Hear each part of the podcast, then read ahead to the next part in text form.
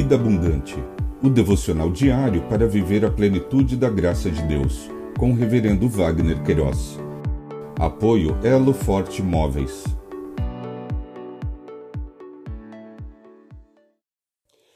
Olá! É um privilégio compartilhar a palavra de Deus. O nosso tema hoje é Jesus, as bem-aventuranças, os mansos. Em Mateus capítulo 5, verso 5, lemos: Bem-aventurados mansos, porque herdarão a terra. Bem-aventurança e mansidão, conforme o dicionário online de português disse bem-aventurança, estado de plena felicidade, condição de extremo bem-estar, cada uma das oito perfeições evangélicas ou preceitos religiosos dito por Jesus no Sermão da Montanha. Mansidão, que possui o gênio brando, que é suave e pacífico, de temperamento fácil, meiguice.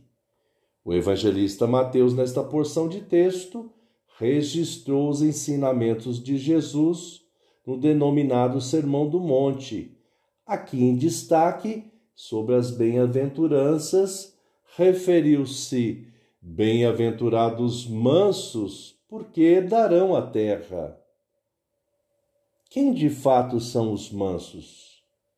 Com certeza, não são pessoas fragilizadas ou fracas, mas dentro deste contexto, segundo Stott, são aqueles que choram por causa do pecado, e entre aqueles que têm fome e sede de justiça. A forma particular de mansidão que Cristo exige de seus discípulos está certamente relacionada com esta sequência. E citou o Dr. Lloyd Jones. A mansidão denota de uma atitude humilde e gentil para com os outros, determinada por uma estimativa correta de si mesmo.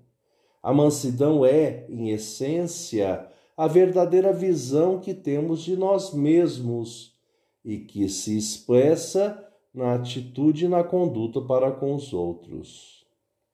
Stott ainda afirmou: mas a conduta pela qual tomamos posse de nossa herança espiritual em Cristo não é a força, mas a mansidão, pois conforme já vimos, tudo é nosso se somos de Cristo. Pensamento para o dia. Obrigado, Jesus, porque nos ensinou a humildade e mansidão. Deus te abençoe.